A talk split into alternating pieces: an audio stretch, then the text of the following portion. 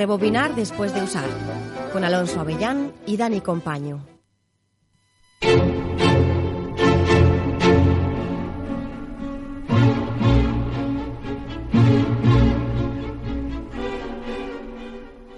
Algo se nos remueve dentro cuando vemos de lo que es capaz de hacer un asesino en serie. Nos atrae la idea de indagar qué le puede pasar por la cabeza para realizar este tipo de actos y los rituales que le acompañan. La cultura popular ha sabido captar esa atracción y nos la ha plasmado en el cine, desde los comienzos de este. Hoy, en Rebobinar después de usar, Asesinos en serie.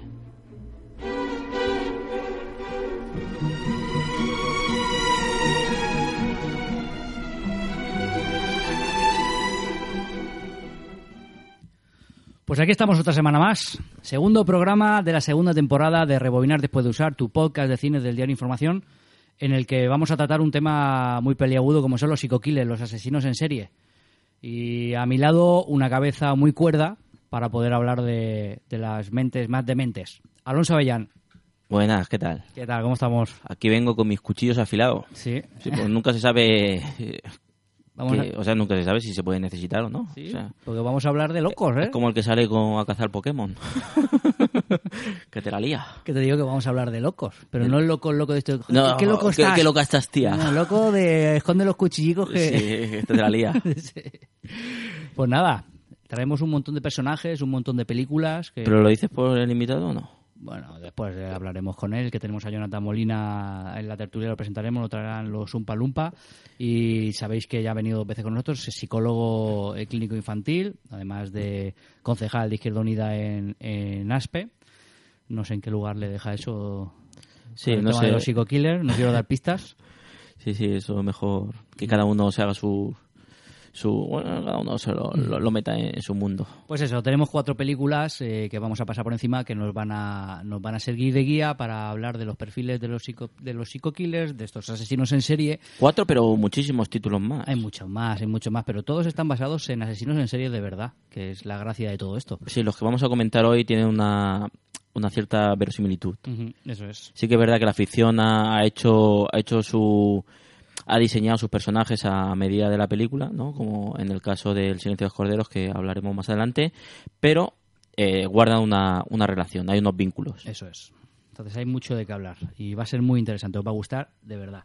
Vamos a recordar las redes sociales, si queréis seguirnos en Facebook, eh, recordad que estamos eh, como Rebobinar después de usar dentro de, de Facebook, en Twitter Rebobinar VHS, VHS. Y luego nos pueden escuchar. En, en iTunes, ¿no? Buscando en la parte de, de podcast, que tiene un- una categoría de podcast, Eso es. Y claro que siempre se agradecen la- las reseñas, ¿no? Para, para eso, para, para que otros otros inconscientes que aún no, aún no hayan llegado al mundo de rebobinar después de usar, puedan llegar a este maravilloso mundo. Y luego en iBooks, en iVo- en iVoox. En iVoox. Ahí nos podéis escuchar. Este es el programa, sería el número 22 en total. Tenemos, hemos 22 tocado, ya, ¿eh? hemos tocado, parece que fue ayer cuando empezamos ¿eh? con, Mm. Con este proyecto y hemos hablado de un montón de temas. Y hoy es un tema, la verdad que súper atractivo. Sí, que, que no se puede tocar solo en un programa porque hay muchos títulos. Ya te digo que los psicoquiles, ahora lo veremos más, más adelante, ha dejado numerosos títulos, tanto de ficción como, como una especie de, de entre el biopic y, y la ficción que, que da, mu- da lugar a, a, pues a, a muchos, a muchos títulos. Eso es. Vamos a recordar también eh, el ganador del concurso de, de la El semana pedazo pasada. de pack, el pedazo de pack de Harry Potter. Un pack de Harry Potter, oye, no lo menosprecies. Que está, Sí, No, no, no, sí, sí. Las cinco primeras películas de Harry Potter. Yo Harry Potter, aunque no soy un amante de, de, de la saga, consi- o sea, hay películas que están muy bien hechas. Son auténticos thrillers. Sí, y, y los libros también, ¿eh? Los libros están muy Sí, pero bien. ya, ya no puedo opinar en ese No, aspecto. los, porque libros, no. los libros están realmente... Yo me quedé en Teo su primer desayuno. Que tiene mucha trama y tiene mucho giro, ¿eh? Tú sí, tómate, tómatelo en broma, pero... ojo, ojo. Nada, la pregunta, solo recordar eh, cuál era, la pusimos en Facebook, en la red social de Facebook, era qué mm, canción era la que nos ayudaba a ¿De qué película? de qué película era la canción eh, que nos ayudaba a presentar la lista famosa esta de las mejores 100 películas del siglo XXI de la BBC. Y bueno, la ganadora era eh, Silencio, eh, de Mulholland Drive. Mulholland Drive, una película fetiche del amigo Alonso, y también era la número uno. Hay de Silencio, he dicho Silencio, no. El club se llamaba Silencio, la canción se llamaba Llorando. Vale. Sí. Bueno, pero la película era Mulholland Drive. Mulholland ¿vale? Drive. Y de los ganadores, de los cuatro que habían acertado, eh, pues el pack se va a ir hacia Ibiza, a Pablo GC, es el ganador, lo vamos a enviar, contrataremos con él. No, y sí, nos ponemos en contacto con él y le enviaremos a Harry. a Harry, con un, con un conjuro de esos... Sí, eso, de- Spector, Spector Patronum, ¿no? no sé. no, no se has visto. Ahí me, ¿eh? ahí me pilla, ahí me No, pilla. no, no la he visto, visto. pero no me sé yo lo que dice. Muy mal. Bueno. Eh, y vamos a adelantar también que eh, este lunes vamos a lanzar otro otro concurso. Vamos a dar un pack de Quentin Tarantino, Ujú. que bueno, que siempre es suculento. Un pack de DVDs. Sí, sabes que, que son títulos referentes, eh, ya en, que han formado parte de, de la cultura del cinéfilo y desde luego que yo, yo me apuntaría. Sí. eh, Están títulos como Kill Bill, Jackie Brown, Dogs, los clásicos. Mm, Así Pulp que Fiction. Así que estar atentos a la red social eh, de Facebook y la preguntita que vamos a lanzar, que seguramente estará vinculada a este programa, ¿vale? Así que nada.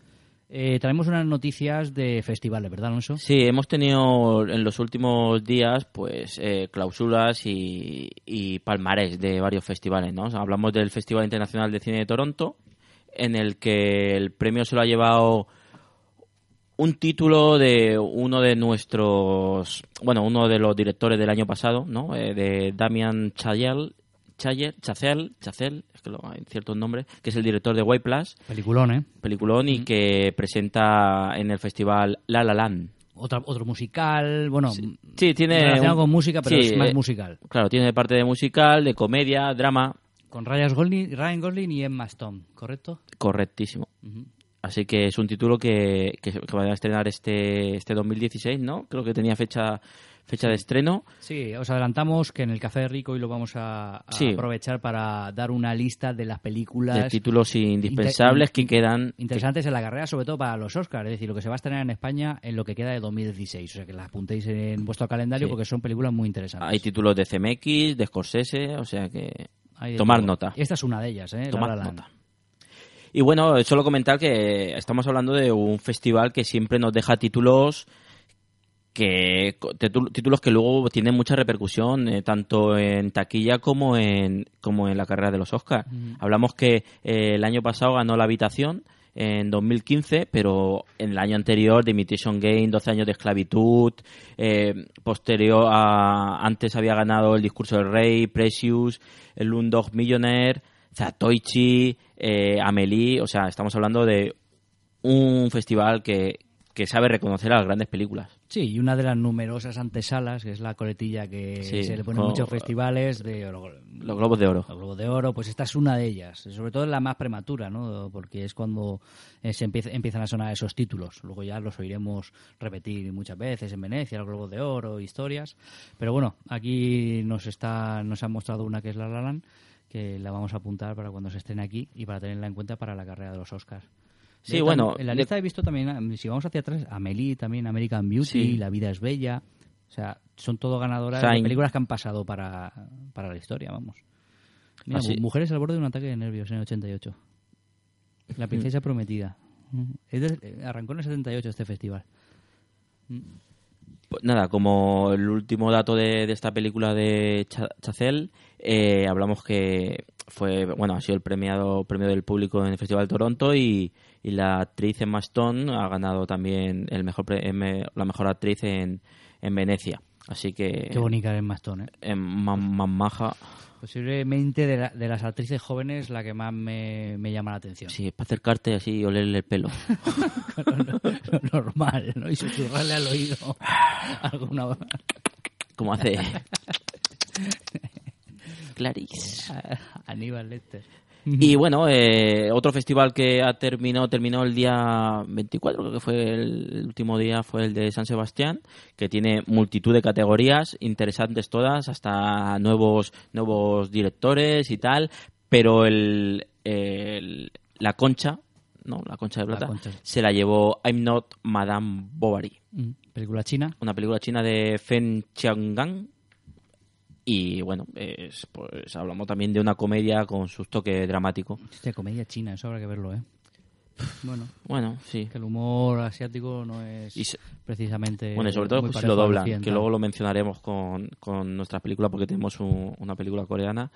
Eh, luego hablaremos un poquito del doblaje de este es. tipo de cine asiático.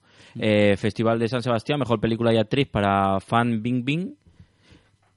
Y, y en el Festival de Toronto también se llevó un premio, el FIPRESTI, sección especial para de presentaciones. Bueno, Bueno, pues habrá que tomar- tenerla en cuenta por lo menos, ¿no? También en San Sebastián hemos oído mucho, también es verdad que está en promoción la película de, de J. Bayona, Un monstruo viene a verme. Se están pasando un poco con la promoción, con el rollo de que, que Pero- las, la cadena privada tienen que aportar en la película, pero es normal, eh, es decir, pero tiene muy buena pinta, ¿eh? El otro día, bueno, fue ayer, ¿no? Ayer, eh, bueno, el lunes, estamos, a- no sé, el lunes estaban haciendo la, la premiera ahí en, en Telecinco con, pues, con todo, tirando toda la casa por la ventana de, de la, de la película. Y bueno, pues iremos a verla, a ver, a ver qué tal. No, tiene buena pinta. De Bayona hay que recordar que es su tercera película, es decir, es que parece que es un tío que lleva ya una carrera brutal, pero empezó con Sí, el 40 orfanato. 41 años creo que tiene. Sí, pero hecho- empe- empezó con el orfanato, eh, sigue con eh, Lo Imposible y la tercera parte de la trilogía con el amor a la madre o relación con la madre, eh, que es esta de Un monstruo viene a verme, pues esa, es- esa es su filmografía, pero es un tipo que está ya totalmente posicionado en Hollywood. ¿eh? sí, se ha, hecho, se ha hecho un hueco. No, no, la verdad que hay un montón de, de cineastas españoles, de directores, más allá de los Almodóvar y los Amenábar, Sí, que están haciendo un gran hueco en Hollywood y eso, pues, quieras que no, pues llena un poquito de orgullo, ¿no? Que aquí también se hace buen cine. Sí, luego hay, de- hay directores españoles como Alberto Alberto Rodríguez, ¿no? que, que fui el otro día a ver la, la última película, El hombre de, de las mil caras, eh, de la historia reciente de España. De Paesa. Paesa, Roldán y, y toda, toda esa... ¿Te gustó? Eh, es muy entretenida, ¿eh? O sea, me parece, sobre todo, a mí personalmente, todas las películas que hablan de, de la historia de España me, me, me parecen interesantes. No sé, y me siento como un poquito, un poquito en deber, ¿no? Yo creo que se utiliza poco. O sea, eh, digo, la historia en general, tenemos una historia muy rica, incluso la actual, es decir, se ha utilizado poco, quitando el lobo y Hay, hay más. muchos casos, Claro. o sea, hay Estados muchos Unidos- casos, personajes e historia. em, Ya te digo que somos un país, España es un país con mucho mucha historia. Pero incluso la actual, es decir, que no hace falta que te vayas a, Sí, a sí, la, a la está- España está- del siglo de oro y nada por el Estamos estilo. hablando de los de, Los pri- 90. de los últimos 80 lo- y principios de los 90. O sea que 20 años, estamos 20, 25 años. que Estados Unidos te hace películas con 200 años de historia y Claro. te hace películas, trilogías y... Sí, sí, sí, no, ellos te venden su historia como, como Por eso te ninguno. digo aquí yo soy bastante favorable, estoy a favor de, de que se hagan películas con nuestra historia. Yo soy un, un firme defensor de las películas de la Guerra Civil Española. Ujú. Por mucho que la porque, gente... no, porque no hay ninguna, ¿no? Eh, alguna algún título puede por ahí pero bueno más películas hay de la guerra civil americana y no las venden ahora está también ahora los hombres de Jones está La de McConaughey. Ma- McConaughey y Yo creo que la guerra civil eh, americana tampoco se ha hecho mucho en el cine. Yo creo que la, la gran guerra ha sido Yo, la se ha hecho segunda- demasiado. Yo creo que ha sido la segunda guerra no no mundial la que o sea hecho- sin, sin comparación no pero pero también te lo venden eh, realmente es más interesante la guerra civil americana norteamericana que, que la española con todo lo que supuso ellos- pero para ellos sí, porque es, Ya, la, pero unión- pa- es la creación de Ya, su pero país. pa- es para, sí, pero para, hablo para los españoles. Hablo no. para los españoles, para el cine español. Sí, pero como los que pagan son ellos, pues no, no hacen el- la película para los En españoles, fin. la hacen para el mundo. Y mira que, bueno, hay títulos que, que no están mal, ¿eh? Pero bueno, ya te Yo digo. quería añadir al, al director que has dicho tú otros otra serie de directores como eh, Rodrigo Cortés, Sí, claro. Fresnadillo, es decir, hay una batería de, de jóvenes entre 30 y 45 años que tienen una carrera por delante y ya te digo que tienen están ya muy bien vistos en el mercado Sí, sí, eh, también están metidos ahí. Rodrigo Cortés con, con la de Buriet, la de Enterrado, eh, hizo algo que nadie había visto y tanto en España como en, a nivel internacional gustó mucho, gustó mucho. Así que es un- uno de los directores, por si no lo, la gente no lo conoce, que hay que tener en cuenta. Eso es. Pues nada, acabamos con la primera parte del programa, escuchamos un consejo publicitario y arrancamos con la tertulia. Café con leche, diario información y suplemento fin de semana. Cada viernes comienza la jornada en modo ocio. El suplemento fin de semana te acerca todas las propuestas de teatro, cine, conciertos y las exposiciones más recientes de toda la provincia.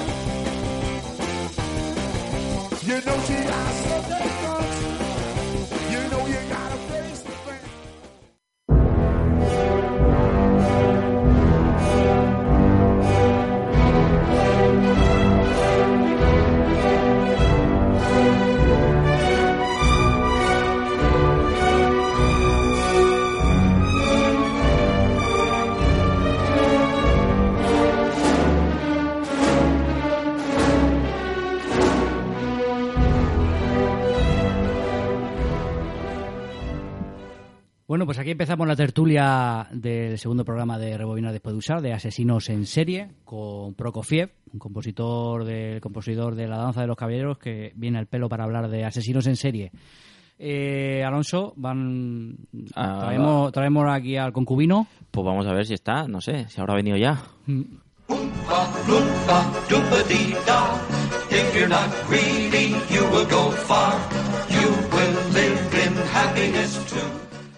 Jonathan Molina, ¿qué tal? Bienvenido de nuevo al programa de Rebobinar. Muy buenas tardes, noches a, a todos. ¿Qué tal? ¿Cómo estamos? Eh, ¿Tu tercera vez? Muy bien, ya el Umpa Lumpa me ha perdido totalmente el respeto, ya ni... Ya no duele, ¿eh? No, no, no. No, pero ya, bueno, pues Ya ya se hace, se hace todo mucho más llevadero. De Ya los lo Lumpa te digo que hay uno de Vox, no te voy a decir quién es. O sea. Me, me ha parecido saber cuál era. Sí. El, de- me- el me del ha bigote y repeina para atrás. Sí, me, lo ha parecido. ¿Qué tal? Bueno, a Jonathan vamos a presentarlo para el que no lo conozca. Eh, es psicólogo clínico infantil, concejal de izquierdonia en ASPE. ¿Acuario? No, no, no sé si no sé. ¿Por qué lo has sabido? Por mi carácter. Sí, igual es agua. agua salada. Y nada, ya es eh, el- ¿Pero eres acuario o no? No, No. luego te lo digo. Si te portas bien al final del venga. Hostia. Bueno, es el tercer programa que nos acompaña. Él nos acompañó en otro programa sobre el control social, películas de control social, y otra sobre Psicopato- trastornos. sí, psicopatología en el psicopatologías, eh, TOC, eh, trastornos obsesivo-compulsivos. Y esta es la tercera vez que nos echa un cable aquí con Reboina después de usar para hablar de perfiles psicópatas de asesinos en serie. La gente va a creer que sé mucho de todo. Bueno. Pero bueno, aquí O estoy que, para aportar mi... o que no tenemos a nadie más. las dos cosas. Pero bueno, aquí estoy para, para aportar un poco mi toque con, con las pelis que hemos elegido esta vez. Bueno, de todas maneras, eh, son enfermedades, ¿no? Como la psicosis, esquizofrenia y tal, que muchas veces eh, se ven reflejadas en, en ciertos personajes de, de este, de este tipo que, que están presentes en, la sociedad y es una de las enfermedades más, bueno, más, más sino que más juego le, le ha dado al cine, ¿no? Sí, la verdad es que son, pues eso, son las personas que tienen este tipo de problemas, pues tienen sintomatología muy, pues muy característica, muy llamativa, y eso es verdad que lo aprovecha mucho el cine a la hora de, pues a la hora de, de hacer películas, la- y digamos muchas de las mejores películas de la historia están Sí, basadas sí. un poco relacionadas con este. Realmente la mente y la enfermedad de la mente pues tienen dan su juego. Muchas veces eh, carece un poco de rigor, ¿no? De Sí. decir de esa de ese que se acerca mucho más a más a la ficción que a lo que es eh, la enfermedad, pero claro, Muchas veces premia quizá el vender más sí. antes que, que no es tan riguroso. atractivo, no ser riguroso. Eso es. Bueno, vamos a empezar hablando de la primera película que tenemos en cartel es Memories of Murder, una película coreana del 2003, que es una gran película, es de estos thrillers eh, coreanos que vinieron a partir del siglo XXI al mundo occidental, que nos sorprendieron a todos. Sí, fue una película que dio a conocer al, al director Bong Joon-ho, eh, Bong para los amigos, eh, que, que luego otros títulos como, como la, bueno, The Host, que fue premiada en el Festival de Sitges, Tokio con Leos Caras, que fue una película a tres directores, o Mother, Mother que, que también ha sido una su bueno fue la, la última película del 2009 su penúltima película que fue un director que ha hecho títulos muy muy interesantes Sí. No, la verdad que, que a mí, junto a, a, eh, I Shot the Devil, es una de las películas coreanas que Sí, me también me está la de The Chase, que, que alguna vez... La Sí. de Chase, ya no sé, The Chase o The Chaser, ya no... Bueno, es una de las películas de estas de, de entre el thriller policíaco, asesinos y... Pero muy bien llevado. ¿eh? Muy- muy atractiva. Muy bien llevado. Hay que decir eh, que esta película se llevó en el 2003 la Concha de Plata al mejor director. Ahora que estamos a- Sí, se en hablando, varias secciones, Hablando creo, de San Sebastián, pues mira, eh, en el 2003 eh, sorprendió al jurado aquí en España. Y vamos a comentar un poquito la sinopsis para la gente que no la haya, no la haya visto. Es eh, Corea del Sur, 1986. Está basada en un incidente real, en una serie de asesinatos reales, en una zona rural, ¿vale? Está llamado, de hecho, thriller rural un poco, ¿no? Que luego hemos visto otros eh, en España incluso, como la película de... eh, la mínima, ¿no? la isla mínima, por ejemplo, ese rollito que, que- que tanto gusta. Y bueno, pues una joven aparece brutalmente violada y asesinada. Dos meses después se producen una serie de violaciones y asesinatos en circunstancias similares. Para buscar al asesino se organiza un, de- un destacamento especial encabezado por un detective de la policía local y un detective de la policía de Seúl, que ha solicitado ser asignado al caso. ¿Qué os pareció la película? Yo he de decir que, que al principio me decepcionó un poco. O sea, mm, vi como demasiado sobreactuación, demasiada payasada, sobre todo por los policías Es locales. que el, el problema eh, en versión original o doblada, ¿no? Doblada. Yo la vi en, en doblada, sí. Es que Hay que- doblada hay que es que, original, es que ojito, ¿eh? El doblaje Mm, normal. Que Pero- mal me estés pero- mirando, soy como un sí que- blasfemo, ¿no? En- en- No, no, en- pero no. es que en el cine asiático, el problema de- del doblaje en el cine asiático es que hay poco presupuesto para, para invertir en dobladores, ¿no?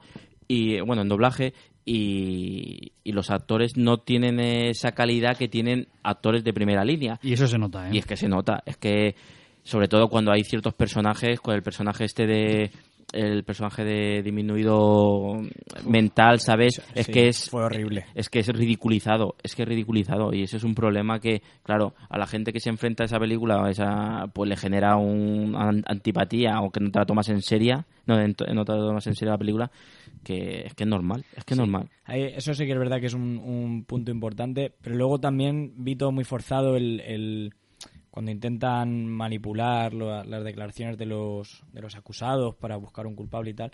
También lo veo como demasiado exagerado cuando está allí toda la policía eh, acordonando la zona donde encuentran uno de los cuerpos y tal, incluso estando todo el mundo ahí con la policía verbalmente instigan a- al testigo a, a inventarse Sí, lo que ten están haciendo, cuenta- echan una pista, creo, una pista falsa allí directamente. O sea, ese principio me desconcertó un poco, pero conforme avanza la película, la verdad es que es un. Es muy buena. Yo, nosotros te peliculón. instamos a que la, más adelante la vuelvas a ver en versión original porque es una gran película. También hay que ponerse un poco en el contexto que en 1986 Corea del Sur sale de una dictadura militar. Claro. Es decir, donde ese tipo de cosas hoy en día igual está eh, vista de manera un poquito surrealista, pero vamos, en cualquier dictadura o en los prolegómenos de una dictadura se- puede perfectamente acusar a gente.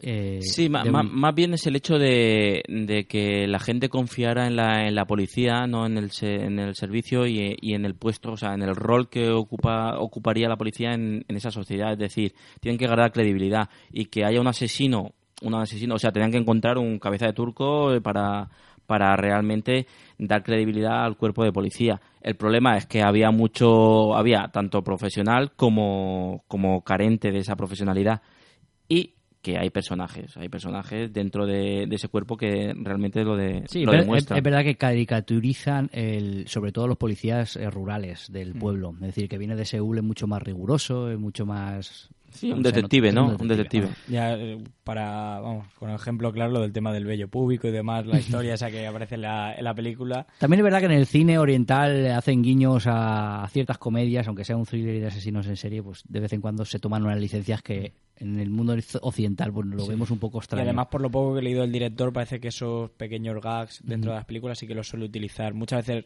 no demasiado contextualizados, pero que es como una seña de identidad Sí. del propio director. No es de Corea del Sur, pero estamos hartos de ver a Takeshi Kitano hacer una película seria haciendo pequeños guiños ahí que te, te Sí. descolocan, te dejan fuera un poco Sí, sobre de- todo, sobre todo es el, es el actor, ¿no? Es el actor como, como interpreta ciertos aspectos. Yo me acuerdo en la escena que, que se cree, bueno, que conoce a- al detective, ¿no?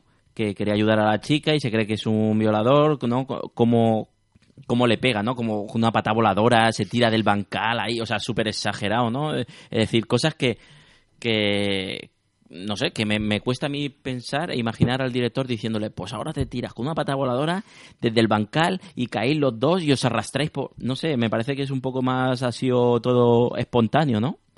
De hecho, tenéis que pelearos, tal, no sé, no. Me gustaría, me gustaría ponerme ahí cómo se le ocurrió al actor. Es que, es que esa, esa escena me, me hizo mucha gracia. Pero bueno, eh, es, una, es una gran película que nos sirve de, de comienzo para hablar de asesinos en serie y de perfiles de asesinos en serie. A nosotros nos surgen distintas preguntas sobre este tema y es, hay distintos perfiles de asesinos en serie, es decir, la psicopatía, por ejemplo, eh, tiene que acabar en un asesino en serie. ¿Se puede ser un psicópata sin matar a nadie? Bueno, pues. Espero que sí. ¿Querría ser un psicópata? No, pero que espero que no, son, no todos los psicópatas estén eh, matando sean, por ahí, claro, ¿no? o sea, no asesinos en serie. Pues la verdad es que ese es un tema que, que ahora se está estudiando mucho. Siempre se ha hablado de la psicopatía porque siempre, a lo largo de la historia, siempre ha habido... Pero perdona que te interrumpa. Vamos a definir otra vez qué es la psicopatía, ¿no? Mm. La psicopatía mm, sería, por llamarlo de alguna manera y para que la gente lo entienda, una serie de rasgos, rasgos que están en mayor o menor medida en cada uno de nosotros y que en ciertas personas se encuentran o bien exagerados o bien disminuidos y una combinación de esos rasgos dan lugar a lo que nosotros conocemos como psicopatía. Eh, rasgos como, por ejemplo, uno de los más definitorios que sería el- el- el- la falta total de empatía. Ese sería uno de los, de los clave. Pero sí que es importante decir que no la psicopatía no se trata de una enfermedad mental ni de nada raro, entre comillas, sino simplemente es una patología, podríamos decir incluso moral. Es decir, una serie de rasgos que no han sido desarrollados como la capacidad de socialización, eh, ya digo, la, la crueldad, la manipulación, etcétera. Y o sea, que combinado- más, más en la línea de la psicología emocional. más en la línea de la psicología de la personalidad. Es decir, de hecho la psicopatía eh, en los manuales diagnósticos se define como el trastorno antisocial de la personalidad. La psicopatía es el, el- el nombre, digamos, comercial, por, ponerlo- por decir. ¿El sociópata sería un psicópata? Mm, no del todo. Cuando hablamos de un psicópata hablamos de una persona que, como bien habéis dicho, puede o no puede matar, ¿vale? Y que tiene ciertos rasgos, eh, pues un poco que, que le predisponen a, a realizar ciertas conductas que se definen sobre todo por la falta total de empatía o de tomar en cuenta al otro. ¿vale? Entonces, pues mm, eh, algunas cuestiones que se suelen que se suelen evaluar, pues son gente con bastante encanto, ¿vale? A la hora de poder mm, tener un poder de convicción sobre sobre sus víctimas, ya sean víctimas eh, de asesinatos o bien un psicópata puede ser perfectamente un empresario O sea, eh, lo utiliza como herramienta para... para conseguir sus fines. Siempre el, el, el, lo- el patrón común es para conseguir sus fines, aun pasando por encima de la otra persona. Muchas veces ese fin es pues el alivio de una emoción, como bien decía Alonso, en el caso de los psicópatas, y en muchos casos puede ser una, un objetivo económico en el caso de un psicópata integrado, entre comillas, como puede ser un empresario. Aunque también es verdad, ¿no? Eh, que un rasgo de la, de la psicosis en general es la alteración, ¿no? De la personalidad. O sea, ya no, a lo mejor no es un, una, una personalidad múltiple, no no nos referimos eh, en esos conceptos, sino que su personalidad varía en función de algún momento o que es algo, capaz, algo es puntual, capaz de ¿no? integrarse... Pero tenemos que diferenciar una cosa, porque aunque empiece por psico, no es lo mismo. Ya. Psicosis y psicopatía es algo totalmente distinto. Cuando Ah. hablamos de psicosis... Ah, vale, entonces estoy yo diciendo, hablando de psicosis. Cuando hablamos de psicosis hablamos de, de trastornos como la esquizofrenia, por ejemplo. Es decir, donde hay una alteración de la realidad, de la percepción, hay delirios, alucinaciones, etcétera. Entonces, realmente ahí no habría un trastorno de la personalidad antisocial, sino que la- los comportamientos o, o el tipo de asesinatos, si hablamos de asesinatos que hace la persona, son más bien derivados del trastorno psiquiátrico que sufre que de una personalidad psicopática. Vale, a colación de lo que has dicho antes, eh, hace poco hubo un estudio en el que se sacó la conclusión de que el 21% de los directivos, da igual el sector en el que estuvieran, padecían algún tipo de psicopatía o eran psicópatas. Sí, Eh, sí. em, es Eso, una es tra- eso es tranquilizador, es decir, uno de cada cinco es... Sí, pero sí, ahora por ejemplo os comento algunos, algunos de los, de los criterios que se utilizan a la hora de diagnosticar una psicopatía o un trastorno antisocial de la personalidad. Vais a ver que no es algo tan, tan lejano como parece. Por poner algún ejemplo. o sea, podría haber un psicópata en esta mesa ahora mismo. por estadística, bueno, son, Casi. somos Bueno, somos- tres y el Umpalumpa cuatro. no sé, no sé. Pero no somos directivos ninguno. Pues algunos criterios que se utilizan en, en- porque esto se evalúa mediante cuestionarios, es decir, hay cuestionarios que evalúan la personalidad psicopática. Pone un cuchillo con punta y un cuchillo con las puntas redondeadas. Y a ver Y cuál el coge. que coge, eso. si coge el de punta, vale. Algunos criterios que se evalúan, por ejemplo, eh, como os he dicho, un encanto personal elevado, una autovaloración exagerada, suelen ser personas con bastante un alto nivel de autoestima. ego, ¿no? Sí, por lo menos en alguna en alguna parcela en concreto de su de su funcionamiento. Suelen tener baja sensación de culpa cuando hacen algo, digamos, negativo o inmoral. Está excluyendo al gran directivo, ¿eh? Esta- Sí. ¿eh? Manipulador, eh, suele utilizar el engaño, la mentira, muy baja empatía, que es algo, como os he dicho, muy definitorio de, de la psicopatía. Mm, se suele asociar con problemas de conducta en la infancia y conducta antisocial adulta, es decir, suelen ser niños que han tenido problemas de conducta cuando, o sea, cuando han sido niños. Pero eso es más difícil de evaluar. Claro, eso normalmente a nivel retrospectivo, cuando un poco estiras del hilo y ves que es un niño pues, que siempre estaba castigado, que siempre un niño, a un detalle muy tonto, ¿no? Con muchas cicatrices, de que siempre estaba metido en peleas, en follones, ahí ya puedes indagar. Lo, un lo poco. que estoy viendo, lo que estoy viendo es que puede haber muchos psicópatas sin diagnosticar. Efectivamente, el, el dato que ha dicho Dani. Claro, porque tú a lo mejor me estás describiendo, estás, bueno, estás pasando por haciendo una pequeña descripción de, de un perfil, ¿no? De, de- de un perfil de esa enfermedad Y yo no sé si vosotros estáis planteándolos, no sé, que, que no es tan difícil encontrar a alguien con esas características. En vuestros círculos. Ahora estarán, Sí, sí. estarán en casa apuntando las características y diciendo, este tengo yo un cuñado. Jesús, un Jesús, cuñado". el del kiosco. Claro, es que el, el- el caso es que mm, cuando hablamos de psicopatía siempre nos vamos, digamos, a la... Si El cine, ahí es, que el cine ha hecho en Claro, ese aspecto. Y también solemos ir a, a los límites. Si nosotros tuviéramos delante una campana de Gauss, donde tuviéramos distribuida a la gente por, por nivel de psicopatía, estos psicópatas de los que vamos a hablar hoy estarían en la parte más extrema de la campana. Luego hay otros psicópatas integrados, como os decía, que pueden pues, ser altos directivos, pueden ser incluso, fijaos, en algunas descripciones que os he dado, incluso hay algunas profesiones en las que está bien valorado algunos de estos rasgos. Por poner un- algún ejemplo, Eh, tener una, una alta hipofobia, es decir, tener mm, poca capacidad o poca sensación de miedo a la hora de hacer cosas, puede ser un valor bastante importante para una persona que trabaje como bombero, como policía, etcétera. Sí, o mira, el, el último programa ah, hablamos de, de directivos, de cine de, de negocios y, y lo que estás comentando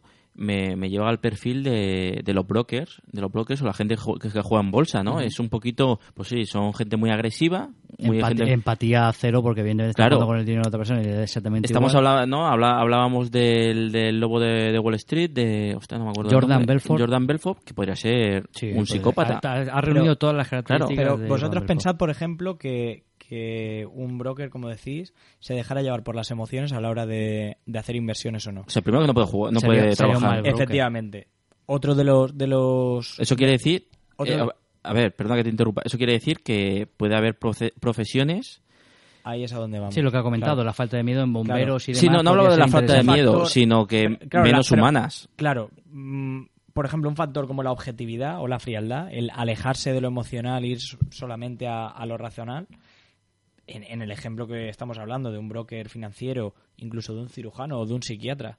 Un psiquiatra que sea capaz de abstraerse de lo emocional Es un valor positivo. Efectivamente. Porque mm, cuando se habla, y os he nombrado muchas veces el tema de la empatía, eh, lo que se ha visto es que en las personalidades psicopáticas lo que pasa no es que haya una ausencia de empatía, sino que se distinguen como dos tipos de empatía.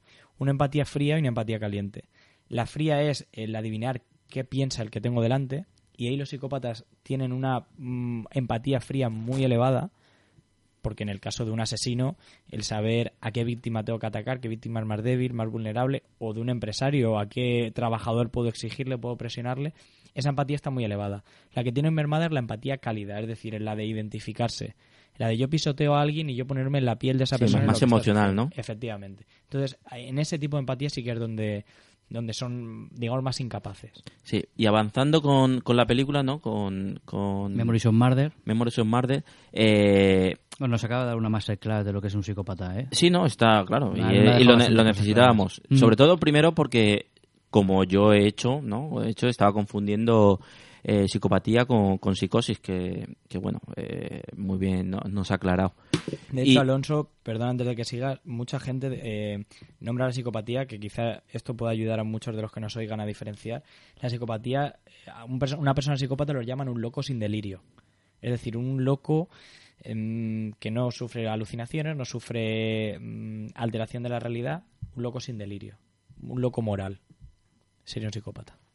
Yo voy a decir uno famoso. Vamos a jugar un pequeño juego. Yo digo que José Mourinho puede ser un psicópata, dadas las características, las características que has dicho. Es que como lo veo fuera, lo veo un papel, Ya, bueno, pero un tipo con un ego muy grande, un tipo ya, con pero poca empatía, si es un tipo... papel, si es un papel para refugiarse en el mismo y en el mundo de Evidentemente no soy psicólogo y no le he hecho un test ni, ni ninguna prueba, pero la sensación da que cumple todo el perfil Hombre, de aquel de, si, si, que nos ha dicho si realmente responde, si realmente es así él, o sea, si durante el día a día es así, real- es un, Es un puto psicópata, psicópata, Claro, de hecho, yo creo que la imagen que tenemos de él es una persona que, primero, está muy bien integrado, su psicopatía está muy bien integrada en su puesto, porque para ciertas para ciertas personas es valorado que hay un entrenador, que un entrenador tenga esos rasgos de autoridad, de estar por encima de cualquier jugador o cualquier persona. pero es cierto que por lo que decís, muchos de esos rasgos podrían coincidir. Vale, siguiendo con la película, como dice Alonso, en Memories of Murder se hace muy claro eh, eh, los patrones que se utilizan eh, los asesinos en serie, es decir, dejando de lado los psicópatas que no matan, aquí hemos venido a matar, o sea que necesitamos los psicópatas que matan. Sí, hablamos que la película se basa en un caso real, ¿eh? En un caso real de, bueno, que mata, pues, eh, según unos patrones, chicas, chicas guapas, un día de lluvia, cuando están poniendo una canción, que se supone que la piden en la radio, suelen llevar algo rojo, es decir, es un patrón bastante claro de las víctimas que, elige el perturbado. Esto se suele dar en asesinos en serie, es decir, suelen utilizar un, un patrón de ese tipo muy peliculero, lo que estamos viendo. O sea, eh, perdona, antes de que conteste, ¿necesita responder el, ciertos asesinos a o sea, saciar esa, esa necesidad por matar en base a un patrón? Mm, yo creo que en, en ese tema hay bastante variabilidad. En una película de la, que vamos a hablar también, que es la de Henry, Retrato de una obsesión, precisamente lo que dice Henry es no mates con el mismo patrón porque te pueden pillar. Mata distinto y así no van a saber Así que... vuelven Sí. locos a los policías. Eso es.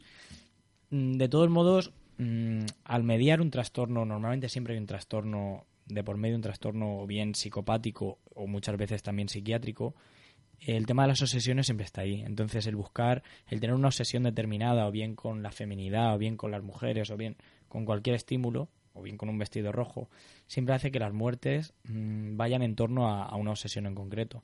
Normalmente serían los, los psicópatas que llamaríamos organizados, es decir, aquellos que eh, preparan perfectamente la escena del crimen, no dejan ningún ningún cabo suelto ni ninguna pieza de la imaginación, todo está como digamos un como un escenario, ¿no? Donde Vamos, que suele ser bastante obsesivo eso ese, es, ese tipo es. perfil de... Un poco derivado también por, por lo que hemos hablado del tipo de perfil psicopático y también porque muchos trastornos como la esquizofrenia eh, media siempre una obsesión y esa obsesión es lo que el centro de, del por qué matan. Hay una cosa que me llama mucho la atención y me pregunto, ¿no?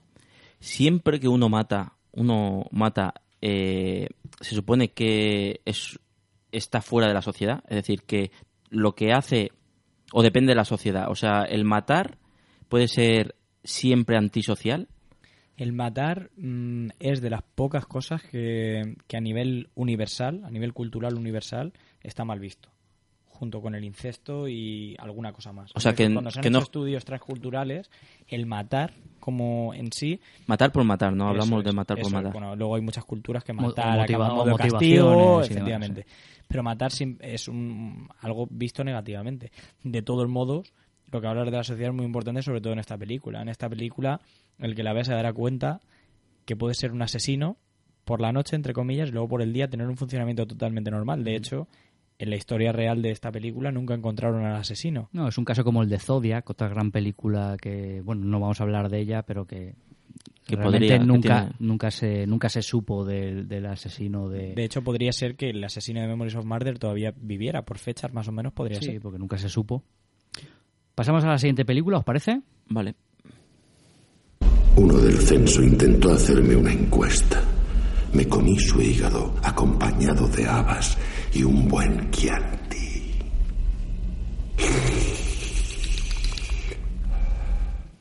Ahí está Anthony Hopkins, ¿eh? Sí.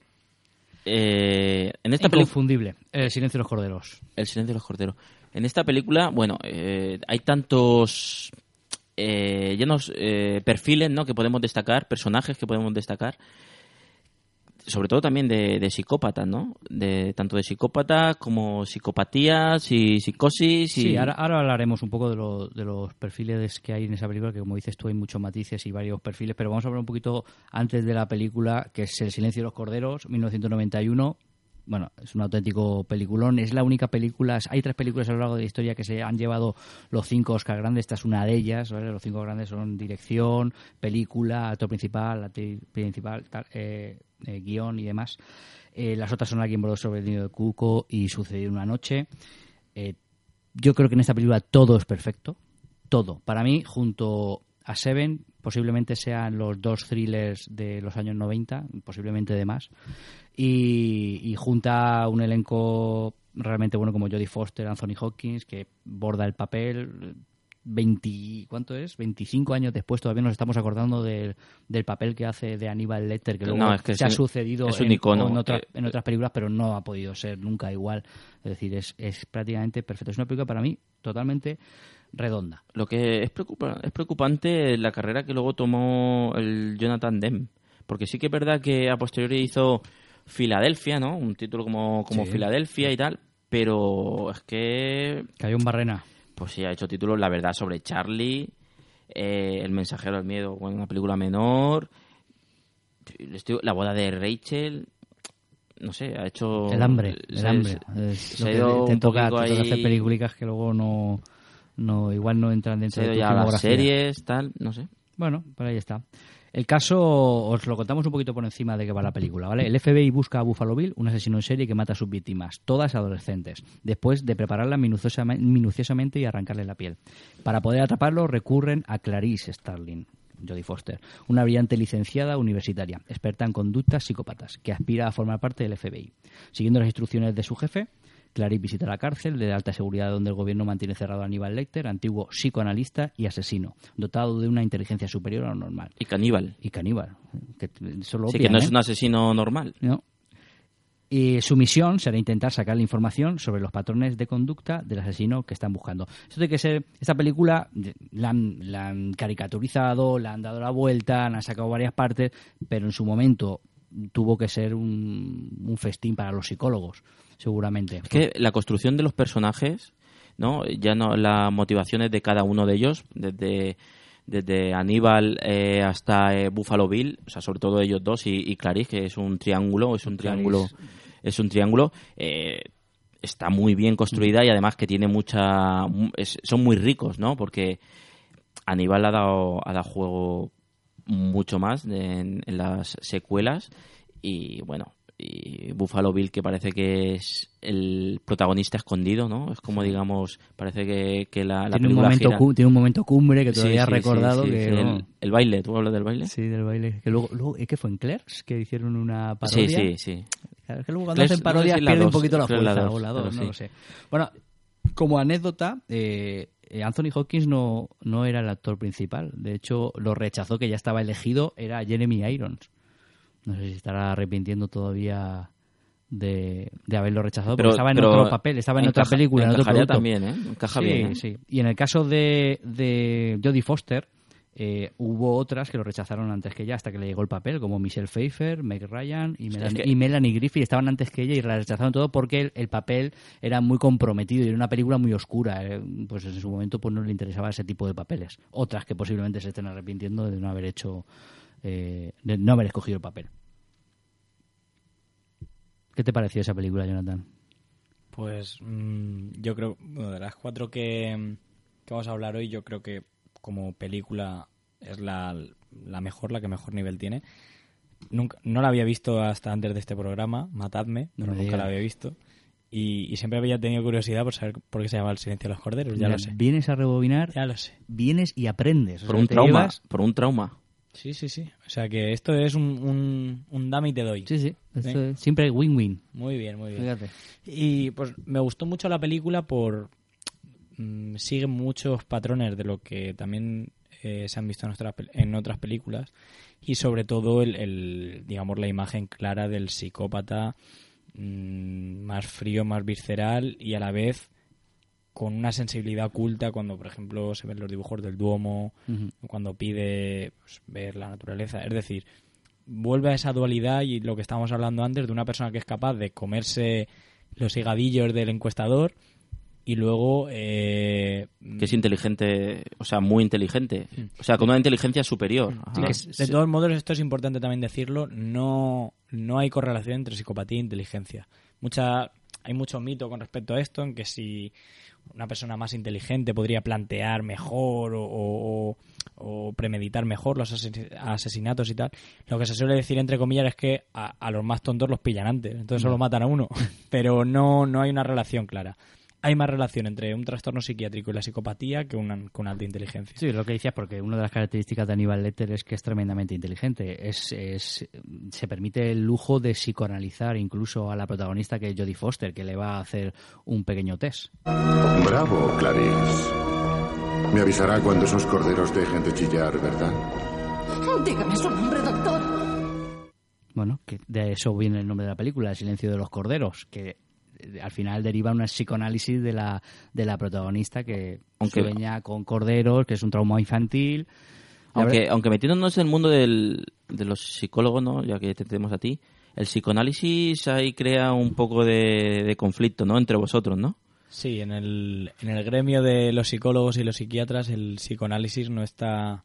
Bueno, hay, digamos, hay mucha discrepancia de, de opiniones. Sobre todo lo que se le achaca al psicoanálisis es que no tiene una base científica. Claro. Es decir, que parte de... una interpretaciones subjetivas, todas. parte de la teoría de Freud, que en el momento en el que la planteó Freud mm, fue un avance genial, porque fue el primero en, en poner sobre la mesa que lo que a uno le pasa en la infancia tiene influencia en lo que, en lo que es en la vida adulta. y Otra eso- cosa es que la interpretación que hagas de, él, de eso Eh, no eh, tenga efectivamente. base, ¿no? Efectivamente. Entonces ahí es donde un poco se critica el psicoanálisis. Hizo una muy buena aportación en su momento, pero es una pues es una ciencia, eh, no es una ciencia, es un- una, Pseudo- una disciplina pseudocientífica o acientífica y, y el problema es que muchos, al final lo que se dice es que cada uno en su gabinete privado sea más o menos ético puede hacer lo que quiera, pero incluso el psicoanálisis está metido en, en muchas instituciones públicas. Lo- Hay personas que trabajan en, Sí. eh, psiquiatras que trabajan en hospitales o en, o en instituciones públicas y que están aplicando en principio un método que no es válido. Es como si ahora fuéramos a un médico y nos hiciera una sangría, si vamos con una gripe. Sí, el caso es que el cine, el- o sea, el psicoanálisis para el cine es otra, es otro recurso muy atractivo, ¿no? Porque claro, psicoanalizar subjetivamente, relacionar lo que te ha pasado o tal con, con momentos o, eh, o eventos o, o con tu personalidad actual, eso da mucho juego y por eso se utiliza y más lo que lo que hace Aníbal Lecter, ¿no? Pero eh, recogiendo lo que lo que estabas comentando es totalmente eh, paradójico, ¿no? Es decir, que una persona inteligente como el perfil de Aníbal Lecter esté utilizando una eh, psicoanálisis cuando se sabe, ¿no? Se tiene lo que estábamos hablando de que el psicoanálisis no es científico, es un poco pierde la inteligencia de lo que es el personaje, ¿no? Es decir, lo que estás haciendo tú es haciendo hipótesis de lo que puede ser Clarice y porque y porque es una película, pero no tiene ningún rigor. Sí que es cierto que, el- que la psicología y la psiquiatría en general han- van avanzando, ¿no? Entonces ha habido siempre generaciones de terapias y hubo un momento que el psicoanálisis era la, la terapia imperante. De hecho, todavía hoy en algunos países como Francia o Argentina em, es una de las terapias de elección en, en- una de las mayoritarias en psicología y en psiquiatría. O sea que no es raro que en esa época eh, Argentina, ¿no? Argentina lo- sí, muy, muy, en psicoanálisis Argentina son muy muy- mucho de hablar. Sí, sí, sí. Entonces, pues que no es tan raro que, que alguien aplique desgraciadamente eso, pero cada vez se va minorando el número de profesionales que optan por el psicoanálisis. Y bueno, eso nos da paso, estábamos hablando del personaje de Aníbal Lecter, pero el, el asesino en serie en el que gira la película, al que busca el FBI, es Buffalo Bill, como bien apuntabas antes, Alonso. Y está basado en un personaje real. A Edward Gain. Sí, que te, te lo has empollado, que... Sí, bueno, yo es un personaje que ya, ya lo conocía, ¿no? Porque sí que es verdad que el cine lo ha recogido en títulos, pero bueno, lo ha recogido a su manera en títulos, en títulos variados, ¿no? Como desde La Matanza de Texas hasta Psicosis, hasta El Silencio del Cordero, puede ser los títulos más, más, más, más relevantes, ¿no? Que, que Han cogido retales, porque Leatherface lo coge por el tema de la piel y la cara. Sí, claro, la de cuero. coger retales va con segundas, Dani. Retales, Sí, sí. que de torrente, pish, no falta aquí el- el- la batería. Y en psicosis lo utiliza para con el recurso So- de la madre. Todo, sobre todo en la infancia, ¿no? Porque hablamos de Ed Gein o Ed Gein, como me decía Dani que se pronunciaba, mm, no sé exactamente cómo se pronuncia, eh, Edward, Edward Gein, no sé. Nació el 27 de agosto en 1900, bueno, a principios de- siglo XX, y el problema que, que se encontró fue su madre. Es un problema que viene de la infancia, es una madre austera y fanática religiosa. O sea, ya empezamos con, Con una- una educación complicada. Vaya, vaya donde te toca vivir, Edward. Luego eh, es una madre que maltrataba psicológicamente a su, a su marido, ¿no? Que, que ya lo menospreciaba y el, sobre todo es el rol masculino. eh, Edward no nació en una casa con, con una educación donde el papel, ya no digo de, de roles de importancia, ¿no? Sino que hay un rol masculino que, que, el- que se siente identificado, ¿no? Porque hay problemas, eh, a su, madre lo vestía de, de mujer, lo vestía de niña porque quería una niña y tenía mucho mucho reparo, era una madre dominante y tenía mucho mucho control y mucha mu- metía, metía ahí caña para que el tema de los hombres lascivos, los ateos, el alcohol, pues imagínate una fanática Es que no veas, religiosa. no veas el caldo de cultivo. Hoy en día tienes el- la vía de escape, te vas al Sálvame y ya está, pero eso al principio del siglo acabas matando ahí a- en tu granja de, Sí, era de una- Wisconsin. Era una madre, sí, ya ves. Era, pues imagínate, a lo mejor para ver a la, socialmente una casa apartada, una casa y aún así su madre, sin querer que se relacionara con, con otros niños y sin darle el cariño que una madre le puede dar a- a- al hijo y tal, pues, pues sale un, un personaje con, con problemas sociales. Este sí que sí que se centraba más en, en un perfil de más con la psicosis, ¿no? Eh, p- hablamos de una persona que no tuvo contacto con otros niños, pues todo el mundo suponía que la madre amenazaba y tenía, tenía, o sea, la madre creía que todo el entorno era una amenaza para su hijo, era muy proteccionista y a partir de ahí, pues la madre murió y, y- y se desarrolló el, el chaval con ese, como decía Dani, ese caldo cultivo, caldo cultivo.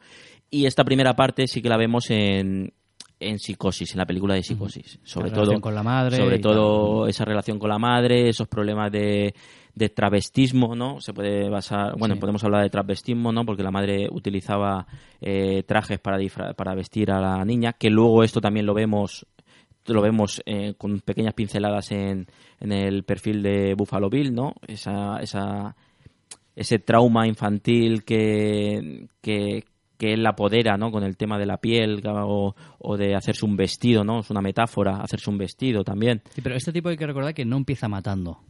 Es decir, empieza... Hablamos de Ed Gein. Ed Gein. Empieza sacando cadáveres de- del cementerio y haciendo pequeños Sí, él, él- él eh, tenía, él, él que es- tenía un amigo. un cinturón de pezones humanos, que bueno... Él tenía un amigo que, que Incluso mobiliario también. Sí, sí, no, no, mobiliario De de, hecho, lo, de lo más macabro. que o sea, las telillas con- de las- de las lámparas para proteger Eso es lo el- que se encontró la la policía después, claro, era una fiesta de la casa de los horrores. Sí, a él cuando lo detuvieron, ¿no? Eh, en el 57, eh, se supone a él lo acusaron del asesinato de la dueña de una ferretería del pueblo, ¿no? Que, que él le disparó, le disparó con el rifle, con un rifle y tal, y la policía lo detuvo porque estaba en el libro de anotaciones de, de, la, de la chica, ¿no? Como el último que había comprado, ¿no? Y, y lo detuvieron. Y cuando fueron a buscarlo a, a su casa encontraron lo que estabais comentando, ¿no? El festival este de... del Pero en el momento que lo encuentra, dicen que solo se le adjudicaron dos asesinatos, el resto eran. eran eh, bueno, ¿cómo se dice cuando usurpas un cadáver del cementerio? Tiene una palabra. ¿Usurpador? No, bueno. Eh, sacaba cadáveres, los, Ah. los mutilaba y demás. De hecho, se- entre los que estábamos hablando se encontraba eh, piezas vamos, de museo, como, como puede ser eh, un plato de sopa hecho de calaveras, mm, eh, órganos de verniz en el refrigerador, que el verniz debe ser su vecina, un cinturón de pezones humanos, Vulvas, una, nueve vulvas, ¿no? una caja de zapatos con nueve vulvas y muchos más objetos Sí, so- hechos de partes eh, de cuerpos humanos. Sí, sobre Sofa- todo- so- eh, sillones con, piel, con- con con piel. piel humana. Sí, una mesita joyita. de noche con, con los pilares de la tierra. Dise- un diseñador. Con, con respecto a esto, y sin querer, y esto es un- humor negrísimo, negrísimo, que voy a Mm. decir. Pero lo hablábamos antes, Cuidado que te denuncia por ahí Espe- Esperanza Aguirre. pero que no. Eh, lo hablábamos antes fuera de micrófono, que, que documentándome sobre la vida de Ed Gein, eh, he leído que incluso se creó como una especie de cultura urbana que se llama los Gainers, que bueno que incluso se comercializó merchandising de Ed Gein haciendo guiños a, a las cosas que había hecho y que incluso se hizo un estudio de cómo en una situación tan macabra podía haberse desarrollado eso. Al final se concluyó que era como una especie de, de mecanismo de protección ante algo tan tan bárbaro como lo que había pasado no Sí, para no tomarlo tan en serio, ¿no? eso es Es que en el- lo que estás comentando tú, el- la fama que, que transgredió a, a lo que era la persona, ¿no? Es decir, tuvieron que quemar la casa porque se convirtió en un, en un museo, en un museo del horror. O sea, la gente iba, iba a buscar, a ver la casa por el morbo. Y quedó una, una, que le quedó solo la, la furgoneta que tuvieron, que la subastaron y era la única pieza que, que era como, claro, tú imagínate, si ya, si ya de por sí ya tiene tres películas en bueno, tres, tres. Tres de las más famosas, pero tiene muchos basados en, en lo que es el personaje. Tú imag- imagínate una casa, una casa, la, la casa de Gin, donde encontraron tal, y la furgoneta de Gin, y La furgoneta la utilizaron comercialmente. El que la compró iba por los Sí, pueblos. sí, una diciendo- feria, una especie de feria. Diciendo que aquí había transportado a uno de los de los cadáveres, tal, tal, tal, y la gente pues pagaba por Pues, un, e por- penique. claro, por- o sea, yo creo que ahí se hizo una intervención importante por, por, por hacer como una especie de dique, ¿no? Y parar todo aquello. De hecho, incluso tuvo que, tuvieron que intervenir las autoridades por la serie de chistes que circularon acerca del- del tema de The Game. Igual que aquí quizás se frivolizó, con lo que decía también Alonso, con, con el tema de Irene Villa y, Irene demás. Villa. Voy a nombrar uno que me hizo, me ha hecho un poco de gracia, aunque es muy, muy, muy, muy negro.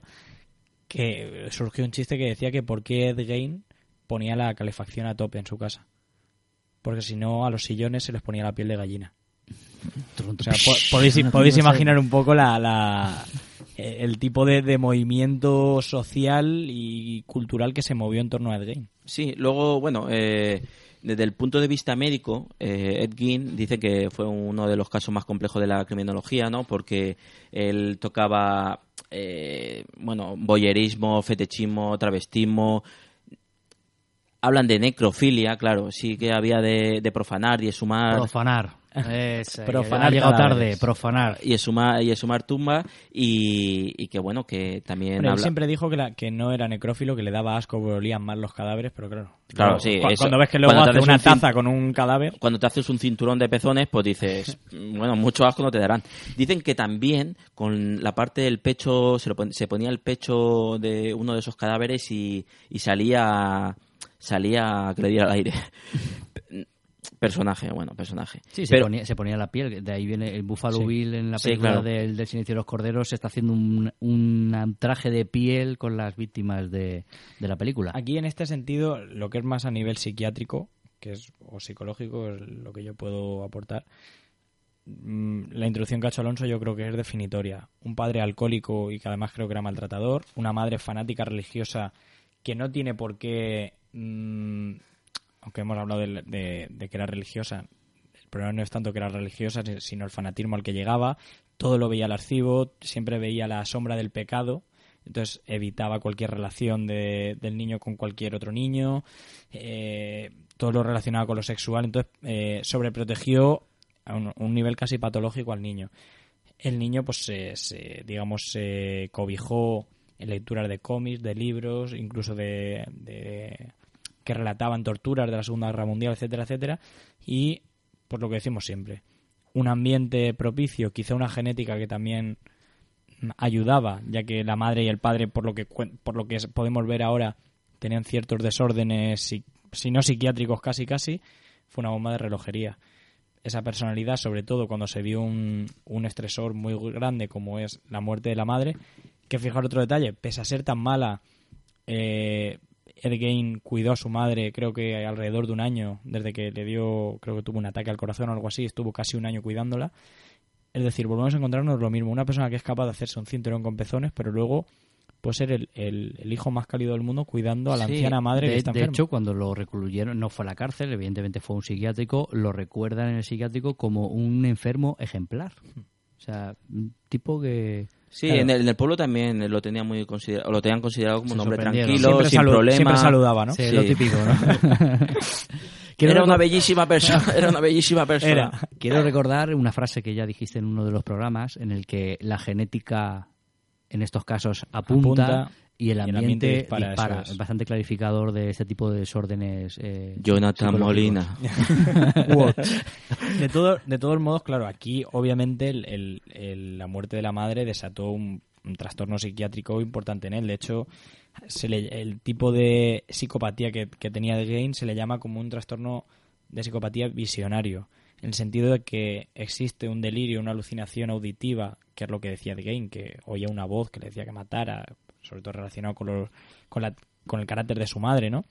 Y, y digamos que cumple las órdenes que le da ese, ese delirio. Sí, en psicosis se ve, se ve muy bien.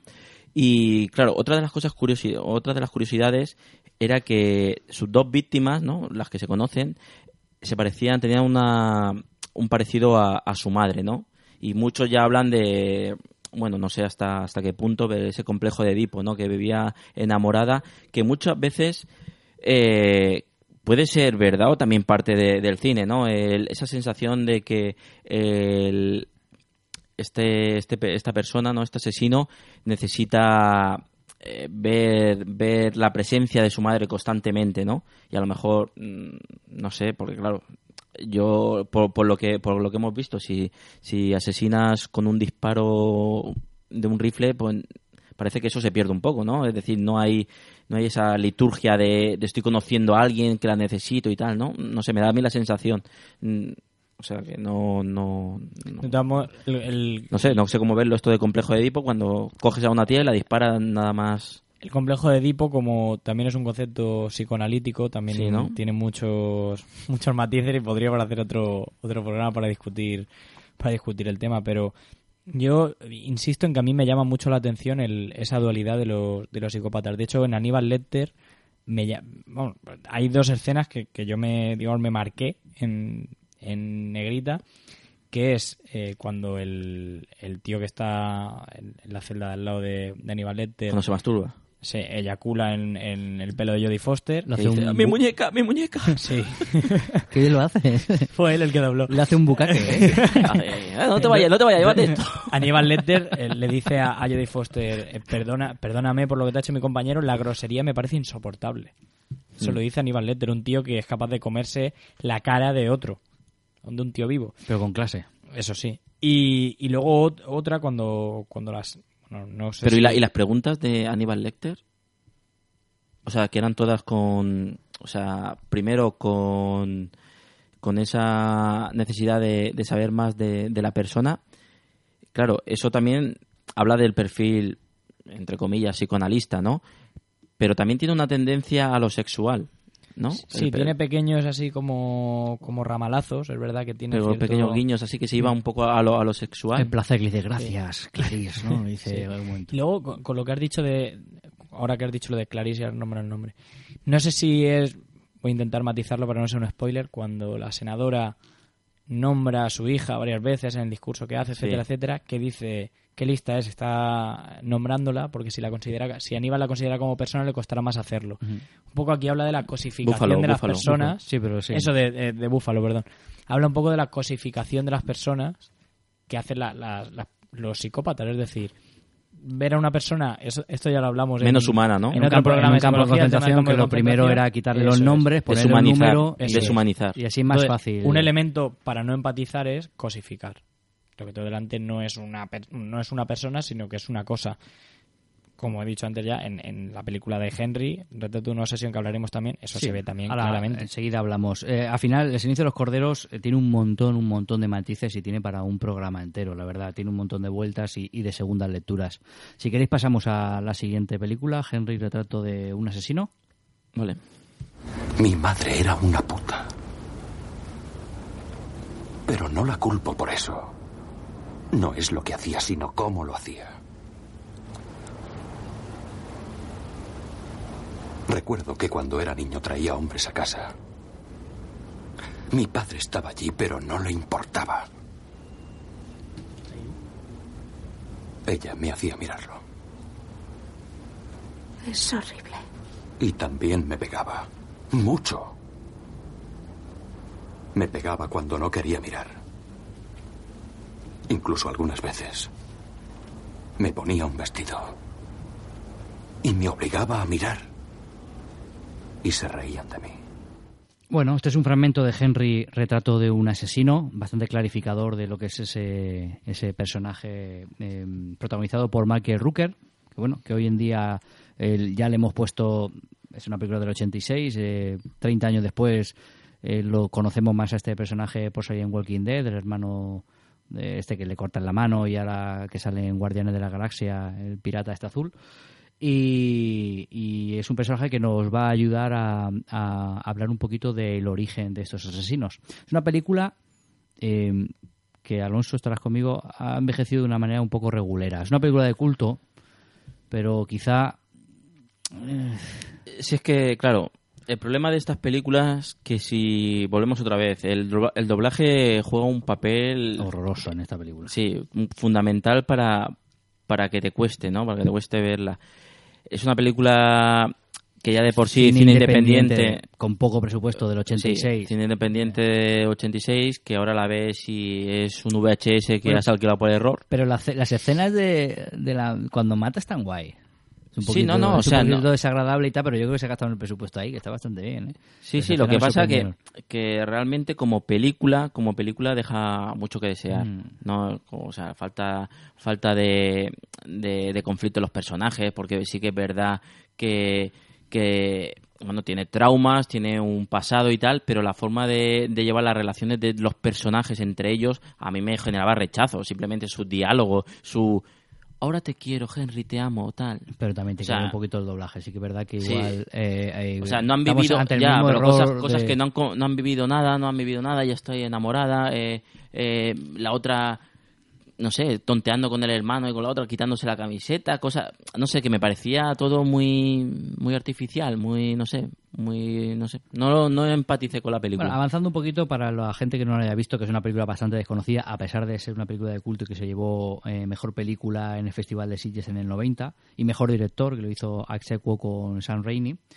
Eh, Henry es un tipo que ha tenido una infancia muy dura, como hemos oído en el corte, una infancia bastante desgraciada, y cuando ya se hace mayor, pues mm, desarrolla una serie de, de psicopatías que al final pues le llevan a matar y a empatizar poco con las víctimas que a las que mata. De hecho, es bastante bastante cruento en este Sí, aspecto. eh, ¿vale? realmente la película está basada en, en un asesino en serie. Bueno, a dos, porque a Henry Otis, que Ah, es bueno, su sí. compañero, también pues, Sí, son va- dos personajes que existieron en la realidad. Henry Lee Lucas, que dicen que se le, se le achaca más de 100 muertes de mujeres. Que no son pocas. No, desde luego. y nos sirve, como he dicho, para hacer una pequeña lanzadera de el origen de estos eh, psicópatas, asesinos. Eh, hemos hablado antes, ya antes de, de- de esta película, con El silencio de los corderos o con Memories of Murder, que en la infancia se puede haber cultivado un poco de, de, esta, de estas personalidades, ¿no, Jonathan? Sí, bueno, la infancia siempre es importante porque es la que forja pues tanto la personalidad como, como la emocionalidad también de, de la persona, ¿no? Aquí nos encontramos siempre, no sé por qué, siempre que vengo siempre sale el tema, eh, la genética o el ambiente, que también lo hemos mencionado hoy. Al final, claro, que una persona obligue a su hijo a verle cómo practica... Cómo se eh, prostituye. Sí. Claro, eso nos está diciendo que le, se ha expuesto a un ambiente complicado, pero también nos puede estar diciendo que la madre genéticamente posiblemente también tuviera algún tipo de Sí. desorden y eso se transmitió. Sí, que no es muy normal. Efectivamente. Entonces mm, se junta un poquito todo. Mm, aquí se ve claramente, pues eso. Además, los parece que los, los asesinatos, aunque luego parece que se generalizan un poco, pero cuando ataca a prostitutas y demás, mm, parece que lo relaciona mucho con, con la madre. Ese, eh, esa especie de rechazo al sexo cuando empatiza con otra persona, como se da en, en el caso de la chica, la, la actriz secundaria. Entonces también tiene, yo creo, mucha relación si te pones a estirar con, con, con lo que vivió cuando era, cuando era niño. Es que estoy leyendo que sus primeras relaciones sexuales fueron con ovejas y perros. ¿Y quién no? Bastante bien salió. Es que hay perros que los visten. Hay perros muy monos, Los visten como puta. Van provocando, van, provo- van provocando. La culpa es de los dueños. Vaya telita. Pues eso. El caso es que. Si lo raro es que hubiera acabado. Claro, no se dice, claro, tú imagínate, no, acaba, es ministro. Mm. Pues eso sí que sería. O concejal. O sea, lo raro es que acabara siendo. ¿eh? Y, y de izquierda unida. Sí. Bueno.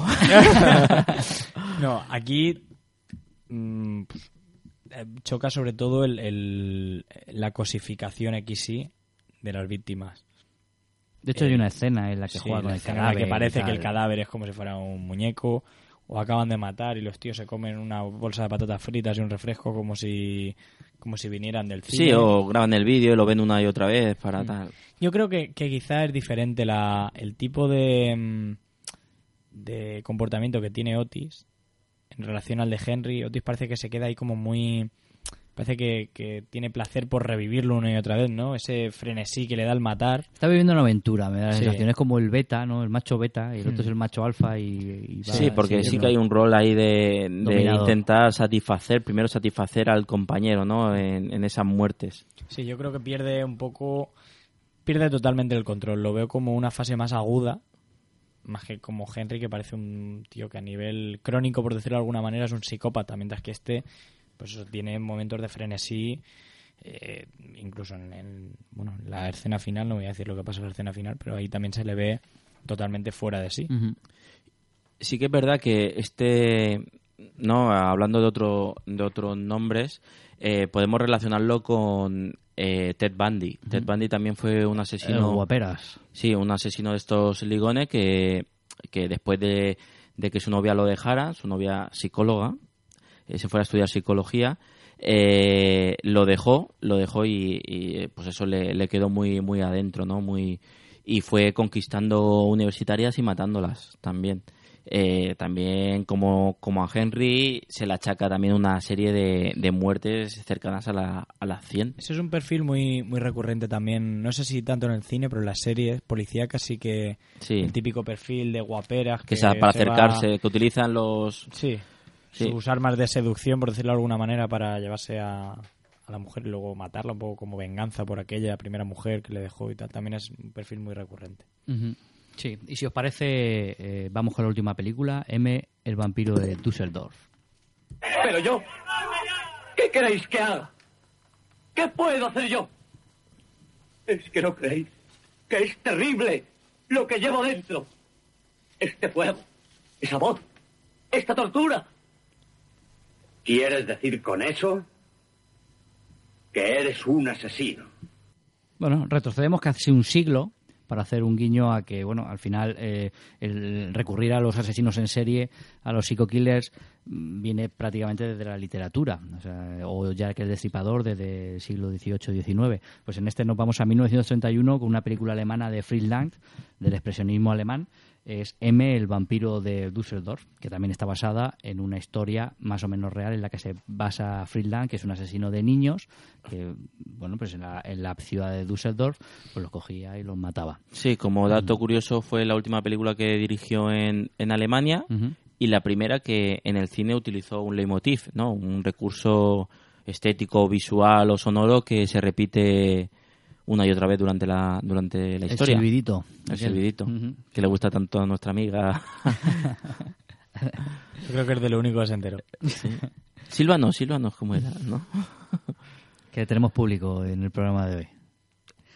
Nada, es una, eh, una película que los nazis prohibieron a partir de 1934, porque Fritz Lang era medio judío. Peter Lorre, el protagonista que de hecho fue la primera película que hizo, pero creo que es lo mejor de la película, el asesino M, eh, también tuvo, a los dos años de hacer la película, tuvo que salir escopetado a Estados Unidos porque crecía el sentimiento nazi y los judíos pues ya no eran bien vistos. Y, y, bueno, como anécdota, decir que la M es la abreviatura de Mörder, que significa la palabra asesino en alemán. Esa imagen icónica que le dibujan en la espalda eh, con tiza la M y le van persiguiendo a través de toda la ciudad. Y bueno, es una película que realmente hay que ponerse un poco en contexto, porque son 90 añazos de... No es una película fácil de ver, eh, de los primeras, las primeras películas de, del cine sonoro. Y bueno, que es un clasicazo. Para mí me parece un clasicazo. Sí, basada también en, en la vida de un asesino de niños, se llamaba Peter Kurten, eh, que fue un asesino de niños alemán, más conocido como el vampiro de Düsseldorf, y que alcanzó fama internacional, desgraciadamente, por los asesinatos en serie y los asaltos sexuales que llevó a cabo en, sobre el 1929 en Düsseldorf. Y bueno, eh, otro, claro, un asesino de niños, si ya ser asesino es jodido, pues, pues claro, niños, el, datos curiosos de, de este tipo de asesinos era, llamaban vampiro porque cuando desangraba a, lo- a los niños se bebía su sangre. Y no es el único asesino de niños que, que, que hacía esto, ¿no? Había otro personaje que se llama Albert Fish, que, que hacía lo mismo y se, se conocía como también el vampiro de Brooklyn, el lobo de Wisteria, tal.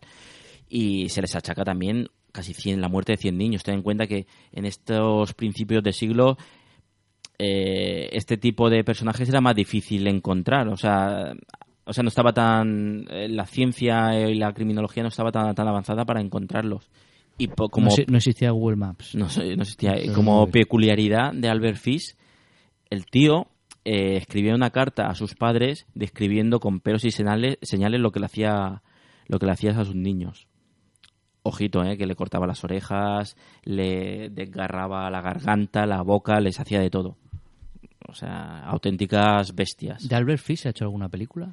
Porque casi todos, bueno, la gran mayoría de los famosos han sido llevados al cine. Yo no la conozco, Ajá. pero puede ser que, que este tipo de personas, en vez de hacer películas, sean, sean toques de varios personajes basados en, en eso, varias, o sea, varios, varios, un, un personaje basado en varios momentos de, de este tipo de. Sí, cogen algún Claro. de, de él y demás. Eh, aprovechamos y decimos, eh, para fi- casi finalizar la tertulia, eh, otros asesinos en serie que han sido llevados al cine bastante famosos, como puede ser Aileen Wuornos, que es en la película de Monster, Charlize Theron. Charlize Theron. Ujú, pues eh, un, un asesino en serie, se puede considerar un asesino en serie llevado al cine. El asesino del Zodíaco, que hemos hablado de Zodiac.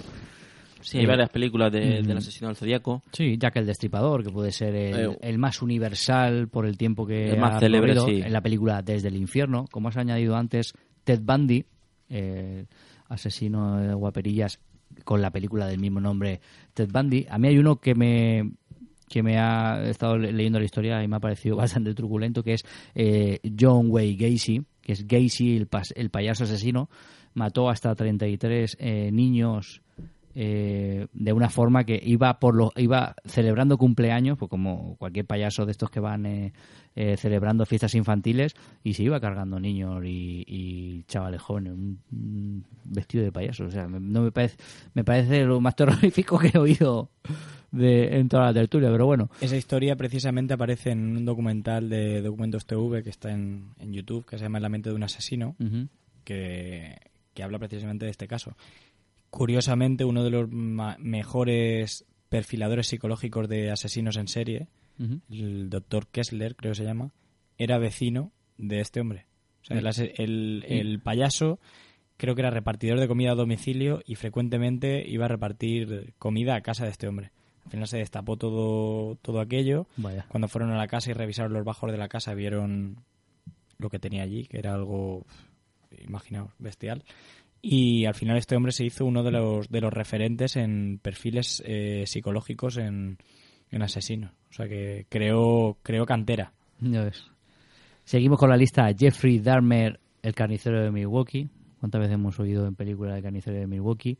Cayetano Santos Godino, el argentino. Yo este lo conocí por un programa de, de Milenio 3 de Ike Jiménez, El Petiso Orejudo, que luego hicieron la película El Niño de Barro Española, que era un, en- un enano con las orejas muy grandes y que mataba niños en Argentina y que luego incluso iba a sus funerales. Se le veían todos los funerales bueno, gente que está, no estaba muy bien de la cabeza. O Charles Manson, que bueno, que no sé si hay una película en sí de él, pero está muy ligado al cine por todo lo de Polanski y todo lo relacionado con la semilla del diablo. Sí, mató a Sharon Tate. Mm.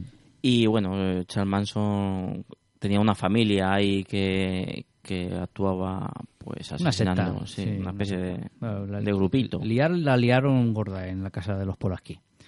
Pero bueno, y ya para cerrar, eh, me gustaría nombrar algunos que de asesinos en serie patrios, que siempre se nos olvidan, que aquí también ha habido buenos asesinos en serie. Y siempre se destaca por, por los buenos apodos que han elegido. Es decir, yo me he quedado con cuatro, que son los cuatro que más conozco, que es el, el arropiero. En mi casa se ha hablado mucho del arropiero, que viene precedido del nombre del arrope, la comida esta, pues es uno de los asesinos más sanguinarios de la historia reciente, que es Manuel Delgado Villegas, conocido como el arropiero, que confesó el asesinato de su novia en 1971 y 47 personas más entre 64 y 71. Aunque la policía investigó 22 muertes y solo probó 8. Algunos de estos asesinatos fueron en municipios catalanes, concretamente en Llorac, Barceló y Mataró. Bueno, casi 50 personas se llevó por delante el arropiero. Otro fue el Mataviejas, que fue José Antonio Rodríguez Vega, eh, abusó sexualmente y mató a 16 an- ancianas en Cantabria, entre el 87 y el 88. Al final lo mataron apuñalado en, en la cárcel, en- sobre el, el 2002. El Matavieja. Esto, esto lo que hace ese día no estaba el de los nombres y estaba el becario. No, es que esto, esto lo saca realmente, lo yo creo que lo saca el, el- el periodismo, es decir, porque al final ponerle un nombre icónico te lo, te lo comercialmente es muy interesante. El tercero en la lista es Sacamantecas, otro otro clásico del Que no, es siglo un, XIX. que no es un luchador No, de de, Cats. es Juan Díaz de Garayo, conocido como el Sacamantecas. Solo se le pudieron probar seis muertes, entre 1870 y 1879, aunque pudieron ser muchas más. Estrangulaba a sus víctimas, las violaba y les abría el, el vientre, de ahí el Sacamantecas. Fue ahorcado en 1881. Y, y otro, como para finalizar, es el asesino de la baraja. Este es más nuevo, este sí que nos suena, ¿eh? Sí. El conocido como asesino de la baraja, el exmilitar Alfredo Galán Sotillos, fue condenado a 142 años y tres meses de prisión por seis, por seis asesinatos y tres tentativas entre los meses de enero y marzo de 2003. Él tampoco se lo curraba mucho, mataba con la, la pistola y que se trajo de, de un viaje a Bosnia. Pero dejaba una, una carta. en Una plan- carta en, sí, al lado de su... Eso no lo hemos hablado, pero hay asesinos en serie que dejan pistas... Que necesitan reconocimiento, ¿no? Sí. Sí, al final, aunque no se les conozca como tal, por su nombre y demás, pero sí que tienen como una especie de seña de identidad, ¿no? Como una marca.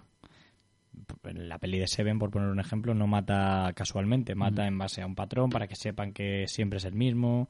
Es decir, también por esa necesidad, por ese ego alto que hemos hablado antes de, de los psicópatas, ¿no? Yo de este caso, la verdad es que me acuerdo así fugazmente porque era pequeño todavía, pero me acuerdo que puso patas arriba. Sí, sí, sí, sí.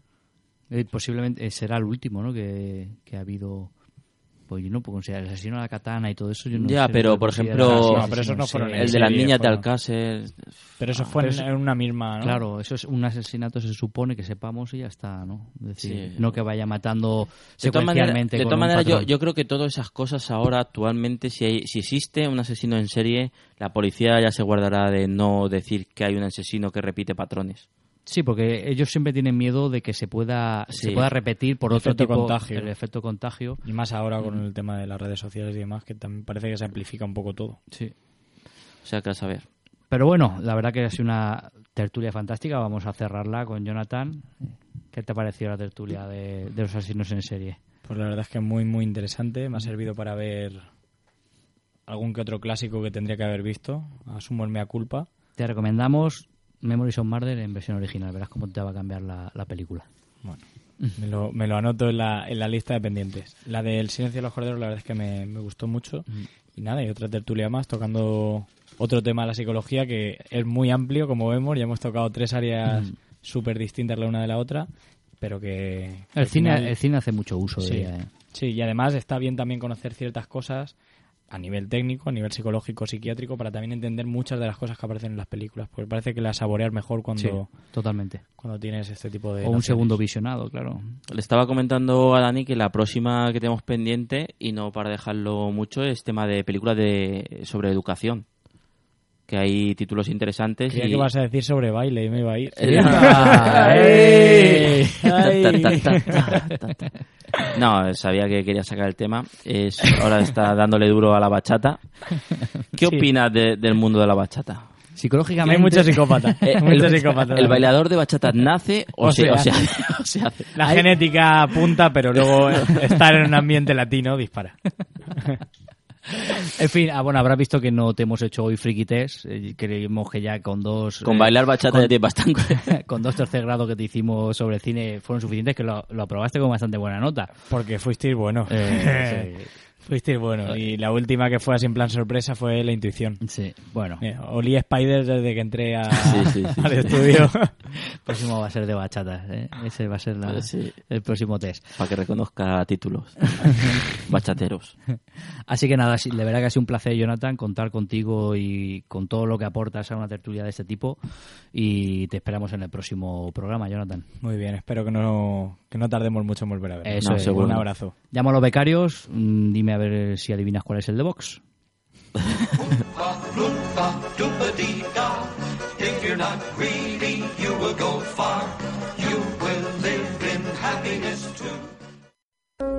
De todos los cafés y locales del mundo, aparece en el mío.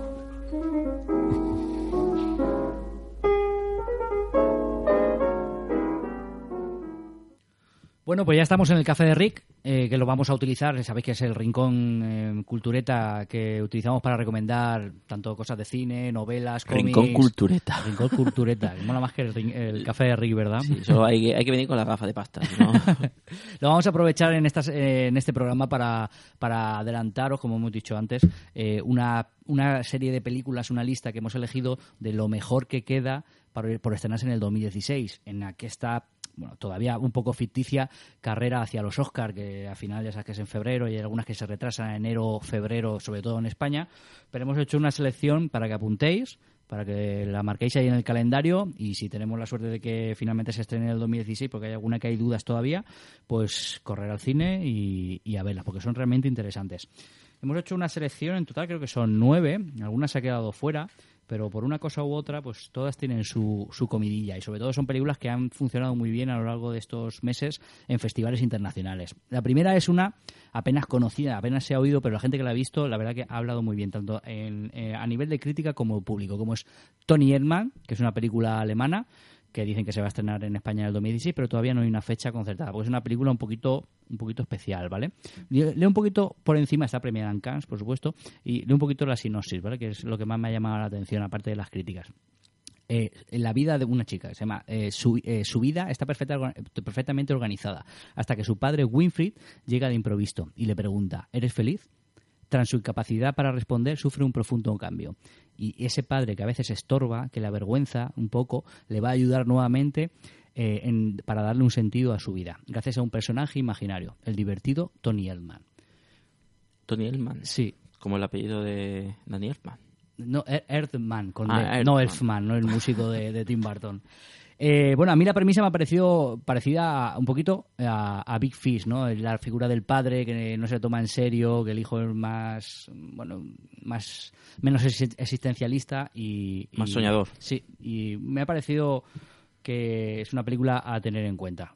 Esa es la primera, la primera que os recomendamos. La siguiente. El siguiente título es uno de los directores también que, que desde hace unos años nos, nos sigue, o sea, eh, sí que este sí que se ha hecho un nombre, es que, que es Denis Villeneuve. Mm. Y estrena su, su siguiente película, Arrival, eh, La Llegada, ¿no? Sí. Que es una película de ciencia ficción en el que, bueno, una especie de, de nave monolito, ¿no? Parece una nave monolito llega a la Tierra y en el que, bueno, eh, leo la sinopsis porque, Sí. porque tampoco, tampoco es que pueda explicar mucho más. Hemos visto el tráiler, ¿no? Bueno, el teaser y, y bueno. Se supone que está, está a puntico ya, a noviembre. Está, Noviembre de tiene- 2016, o le sea, el de un me- mes. El mes que viene. Bueno, Mm. sí, está Sí. a finales de septiembre. Cuando naves extraterrestres comienzan a llegar a la Tierra, los altos mandos militares contratan a una experta lingüista, Amy Adams, para intentar averiguar si los alienígena- alienígenas vienen en son de paz o suponen una amenaza. Un poquito entre encuentros en la tercera fase. Sí, suena bastante a encuentros a la Sí, tercera, ¿no? tercera fase. Recordad que Denis Villeneuve, para el que no lo haya cogido todavía, es el de Prisoners, Sicario. Sicario o sea, es un director que ha triunfado en todo lo que ha hecho, todo lo que toca. De hecho, Blade Runner 2 la va a dirigir él. O sea, que es un, es un tipo que hay que tener siempre o sea, en cuenta. Un buen director. Sí, suena a eso. A mí esta película, cuando he leído la sinopsis, me ha recordado hace poco salía mm, este Stephen Hawking, el, el- el astrónomo, hablando de en el supuesto de que llegáramos a contactar con extraterrestres, eh, que pudiéramos contactar, que no deberíamos, es decir, que tiene un dilema ético y moral, no deberíamos contactar con ellos, porque posiblemente sean superiores. Que y me hable él, ¿no? Que me hable él. y lo comparó con la llegada de Colón a América, en el que los, en el que los, en el que los eh, indígenas contactaron con Colón y mira lo que pasó luego. Pues eh, ahí queda eso. La siguiente película es Silencio, película estadounidense de, del gran esperado Martin Scorsese, que se estrenará en España en diciembre del 2016. Sí, si no hay retraso, diciembre del 2016. Ya Eso. tenemos en Navidades un gran título. Esta bueno, es- un gran esta- título, por lo menos esperado. Totalmente. Y, y se agradece que no coincidan, ¿eh? Si, si luego se respetan, ¿no? Sí. Porque por lo menos tienes ahí una película una película para ver para la gente que no va mucho al cine. Por lo menos tenéis dos películas, Eso es. una por mes. Ujú. Basada en una novela eh, japonesa de, de Susaku Endo, ¿vale? Hombre. leo, leo literalmente Endo. Hombre, Susa- Susa, te voy a decir yo. Gran extremo del... Susaku del- se lo ocurra. Os leo la sinopsis tal cual, ¿vale? Muy interesante la, la película. Segunda mitad del siglo XVII, dos jesuitas portugueses viajan a Japón en busca de un misionero que, tras ser perseguido y torturado, ha renunciado a su fe. ellos mismos vivirán el suplicio y la violencia con que los japoneses reciben a los cristianos. Así un poquito por encima, salvando a distancia, parece un poco la misión, ¿no? Aquella película, salvando evidentemente, pero bueno, las peripecias de un jesuita en una tierra inhóspita. Pues sí, sí, lo puedes interpretar así. Sí. La siguiente película es el título de como otro título que hacía tiempo que no que no dirigía película Mel Gibson, Hawk So Reed. Porque se lo ponen difícil al hombre, ¿eh? Sí, eso eso parece, ¿no? Que la- la- los últimos títulos no han sido el último es Apocalipto.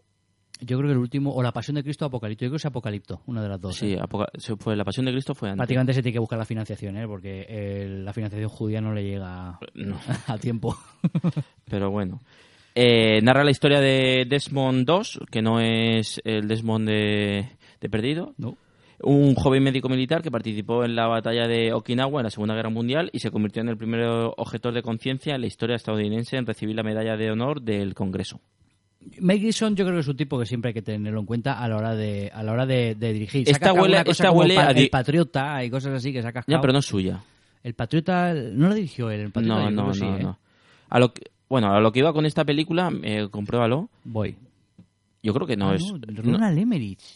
Hostia, qué colada, tío. no, no. Eh, esto me suena a mí a un discurso antibélico, Mm. antibelicista, antes de, de- de verla y sin saber, porque claro, si habla de objetor de conciencia y que pues no, la, ensalzar un poquito la figura de ese objetor de conciencia, que era médico y tal, pues seguro que hay un discurso antibelicista que me encanta, ¿eh? que ya lo hizo Kubrick y a mí me, con la chaqueta metálica y con senderos de, senderos de, de gloria y me encanta este tipo de películas. Pues habrá que tenerla en cuenta. La siguiente película es Aliados, eh, película estadounidense que acaba de hacerse un nombre porque la protagonizan eh, Brad Pitt y Marion Cotillard, que justamente se ha separado Brad Pitt de Angelina Jolie y estaban diciendo, habían rumores de que, de la, había, algo, cu- ¿no? la había cubierto. Decían que había habido una infidelidad con este y se había acabado el rollo. Película de, dirigida por Robert Zemeckis, la van a estrenar en noviembre del 2016 en España y tal cual lo leo así, no, sí, 1942, Segunda Guerra Mundial. Max, Brad Pitt, es un espía del bando aliado que se enamora de Marianne, Marion Cotillard. Marion Cotillard, a Mar- Marion Cotillard nos mola, ¿eh? Hombre, Eh. la invitaba a una ensaladilla rusa sin, sin O- problema. O ponerle un kiosco en No, la Gran Vía, ¿eh? sí. Volvemos a la sinopsis. María, Marianne, Marion Cotillard, una compañera francesa, tras una peligrosa misión en el norte de África. La pareja comienza una relación amorosa hasta que a él le notifican que Marianne puede que sea un agente doble que trabaja para los nazis. Pues ahora tienes otra película. Sí, de- una de trama amorosa, ¿no? Entre una trama amorosa en un conflicto, en un contexto eh, beli, beli- Bélico, be- eh. sí, be- be- sí, bueno, beligerante. Eh, y bueno, pues sí. Y bueno, hablando Ahí la apuntamos. Dime, dime. No, no, te voy a decir. La siguiente película. de Handmaiden, Ujú. que no es el nuevo disco de Iron Maiden. No. Eh, tenemos al director, uno de los directores coreanos más, más importantes, como es Park Chang-woo, eh, y habla de... El de Oldboy. El de Oldboy. Y otras tantas. Sí, o The Thieves, bueno, ah, mucho, La muchos trilogía títulos. de la venganza de, Sí, de Mr. Sympathy, Vengeance. Sympathy, Mr. Vengeance. Bueno, Oldboy es una de la, es Una la de tercera parte, sí, sí. sí. Eh, bueno, Corea, década de 1930. Cuatro hombres del ejército americano fueron encarcelados por un delito que no habían cometido. No tardaron... el equipo A, el equipo A. No, Corea, década de 1930. Durante la colonización japonesa... ¿Cómo te lo tragaba, eh? Te lo estabas tragando. Durante la colonización japonesa, una joven es contratada como mukama de una rica mujer japonesa. Que ahora mismo, así en frío, no sé qué es mukama. No, no tampoco. Que vive recluida en una gran mansión bajo la influencia de un tirano. Suke guarda un secreto y con la ayuda de un estafador que se hace pasar por un conde japonés, planea algo para Hideko. Bueno, bueno, bueno. Con Hideko y con Soke. Madre mía. Lo que se cuece ahí en Corea. Así, a bote pronto no me interesa una, una mierda.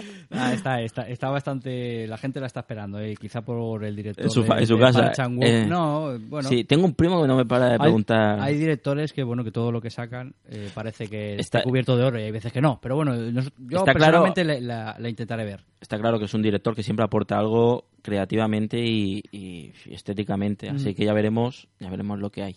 Bueno, seguimos con la penúltima. Se llama El, película francesa. Esta es una de las que más espero yo. Sí. Y, eh, pero está en breve, ¿eh? Sí, director Paul Verhoeven, eh, de Starship Trooper, de Desafío Total y demás. Y os cuento cómo, cómo es la sinopsis. Michelle, exitosa ejecutiva de una empresa de software, busca venganza tras ser violada en su casa por un intruso. ¿Cómo te, cómo te molan las historias de venganza y de... Es que creo que la venganza está tan tan presente en el día a día, ¿no? Es que no digo que todo el mundo tenga algo que, para que para vengarse, pero creo que es un poco de, de par- o sea, forma parte de la psique de- del ser humano, ¿no? Es inherente al ser humano. Sí, creo que es necesario, o sea, venganza, rencor, odio, envidia y Una pregunta, ¿te gustó a ti Relatos Salvajes de la Argentina? Sí, me, sí, me encantó. mola, ¿eh? Sí, además, sí que es verdad que, que juegan un poquito en tono de humor negro, ¿no? En tono sí, pero humor... el- el- el- el- se mueve a través de la venganza. Sí, sí, por, por supuesto. Y bueno, podemos mencionar otros títulos también de, esa, de, de línea de, de violenta, de venganza, pero películas de Paul Verhoeven, pues por supuesto. Sí, iría solo por son de esas que solo por el director voy a verla. Y por último, Pues tenemos a nuestro amigo Jim Sheridan. ahí ha vuelto el tío, ¿eh? Sí, que bueno, estuvimos hablando de películas suyas como la de En América, ¿no? Este, este drama de, de, iba a decir, iba a decir extracomunitario. Este drama de, De una familia, migrantes sí, de que- migrante de una familia irlandesa que se va a Estados, Unidos. Y bueno, ahora tenemos la historia que Pero nos- bueno, que también es el mismo que en el nombre del padre, con Denis de Luis, o Boxer, estamos hablando, o Mi Pie Izquierdo. O sea, Sí. no es solo... Es un gran director, ¿eh? hacía tiempo, ¿no? Porque la última de Jim Sheridan no recuerdo. Te lo ahora. digo, lo tengo aquí abierto. Pues Detrás de las paredes, con Daniel Craig, del 2011. No, una película que no pasó... Ah, ya sé pasó cuál con es. Es un thriller así de terror, que Daniel- tal, que se queda un poco... sí. Daniel Craig, Rachel Sí. Wade, Rachel Wade, Naomi Watts. Bueno, Eh, me decepcionó. Sé cuál es, la vi y no me, no me hizo ¿qué lo que mucho. te digo? También ha hecho Get Rich or Die Trying, que es la de la de 50 cents. Es decir, Sí, pero esa te estaba bien considerada. Yo no la he vi, visto, yo no la he ¿eh? Yo no la he visto. Y bueno, esta la historia nos cuenta que Rosen McNulty, hostia, McNulty, El de The Wire. está a punto de cumplir 100 años, pero no conoce su edad con certeza. Nadie lo conoce. Es como en los torneos estos de, de fútbol sub-17, menores, los de sub-17, Kenia, los de- aparecen los de Nigeria y Senegal, que no saben la edad. Durante las semanas previas a este acontecimiento perturbador, Rosan conversa con su psiquiatra, el doctor Green. La vida de Rosan refleja en la bruma de la memoria y del recuerdo. Se convierte en un recorrido por la historia secreta de Irlanda. Muy bien, Inter- pues- inter- interesante, ¿eh? pues ahí quedan, sí, Esto es un poco, parece un poco como la de la del el caso de Be- Benjamin Button, ¿no? Que y, y o sea, me refiero a películas de estas que a través de la vida del personaje Sirve como vehículo para contar Sí, la historia de un país. Y no, y recoge recoge eventos y momentos especiales. Muy interesante. Pues bueno, hasta aquí hemos llegado. Eh, recordad de nuevo las redes sociales, eh, donde nos pueden En Twitter. Rebobinar VHS, en Facebook Rebobinar después de usar, en en iVox Eso es, y escucharnos en iVoox y Y en, en iTunes, que iTunes. nos podéis poner estrellitas. Y la verdad que ha sido un programa muy agradable teneros eh, al otro lado del, Sí. del auricular. y esperamos que hayáis aprendido a cómo no matar Sí. o, o a cómo hacerlo. No sé si alguno Sí, se ve la necesidad. Sí, porque hemos dado pautas de todo, ¿eh? Bueno, esto mejor no lo digo, a No. ver si luego me van a buscar como cómplice o algo así. Eso no. Bueno, los telediarios no paran de dar a pautas. Marilyn Manson le echaron la culpa ahí de. ¿No? Lo, lo juzgaban como autor de. Bueno, inci- inci- incitar a la violencia, Bueno, ¿no? también, Ya- también decían que era de aquellos maravillosos años y no lo fue. o sea, y que se quitaba dos costillas para En fin, pasar los veranos. Alonso, nos vemos en el siguiente programa. Venga, un pues, abrazo. así quedamos. Vale, Hasta chao. luego.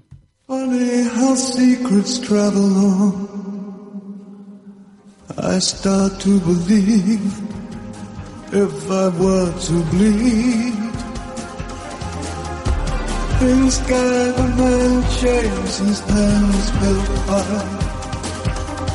Cruise me, love Cruise me, babe A plan to beyond, beyond, beyond